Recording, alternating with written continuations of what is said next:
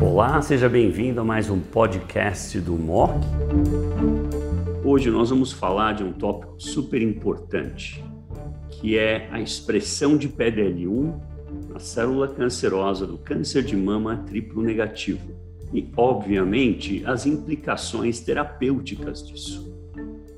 Nesse videomock hoje, nós temos três super experts. Doutora Débora Gagliato, oncologista clínica da BP, Beneficência Portuguesa de São Paulo, Dr. Fernando ah, Soares, chefe patologista da Redidor nacionalmente, e Dr. Carlos Barrios, do grupo Oncoclínicas. Nós vamos iniciar uma apresentação clínica que a Débora vai fazer, depois o Fernando vai falar das nuances em patologia. Nós ainda vemos muitos erros nessa área. E por fim, o Barrios vai colocar isso tudo em perspectiva. Sejam bem-vindos, Débora, Fernando e Barrios. Barrios, excelente apresentação. Débora, fantástica. Fernando, deu uma aula que eu acho que eu podia até fazer um pouquinho de patologia nos fins de semana, claríssima. Vamos só sumarizar alguns pontos e fechar esse vídeo mock. Primeiro, Débora, aproximadamente um terço de redução do risco de morte. Embora a sobrevida global não tenha um p-value, porque foi exploratório, ela tinha que ter aumento no intention to treat, e foi só positivo no PDL1 positivo. Mesmo assim, um claro ganho e todas as agências regulatórias viram o ganho. Quer dizer, não tem p-value, mas todo mundo diz sim, concordamos. É fato isso?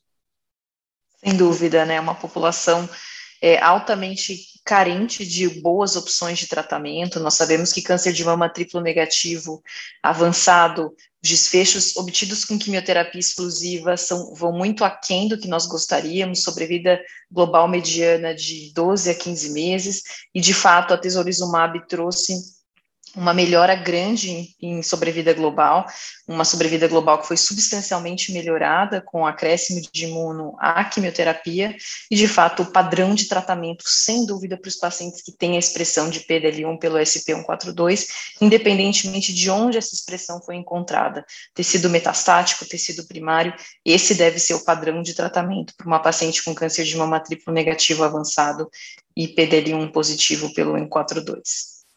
Excelente, Débora. Fernando, eu sou considerado um cara chato, eu estou ciente, a palavra the chatest foi inclusive criada em minha homenagem, sem nenhum problema. O ponto, eu escrevo normalmente quando eu solicito e educo meus assistentes e assim residentes a escreverem. Solicito expressão de PDL1 em células imunes usando anticorpo SP142 no tumor primário. Isso porque, como o primário tem uma expressão mais prevalente do que as metas, e o fígado certamente é o pior de todos, eu sou chato a esse nível. nível. Devo ser assim ou posso ser mais vago?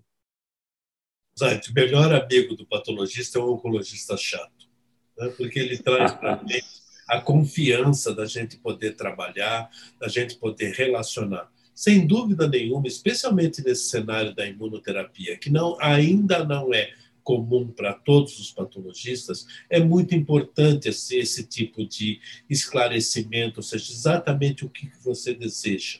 Né? Ou seja, embora algum, se você se cair na minha mão um câncer de mama, eu sei exatamente o que vocês estão querendo, isso não é comum a todos os patologistas ainda e a todos os laboratórios. Então, é fundamental realmente a clareza no pedido, porque muda muito. Como o Barros falou no seu final, os anticorpos não são intercambiáveis.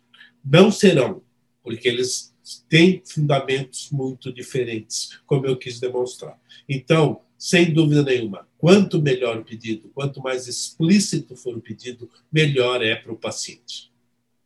Muito bom, Fernando, fantástico. Barrios já fez todos os comentários, até em língua inglesa, isso pega o mundo inteiro. Nós vamos finalizar esse vídeo mock agradecendo mais uma vez Débora, Fernando e Barrios. Um abraço a todos.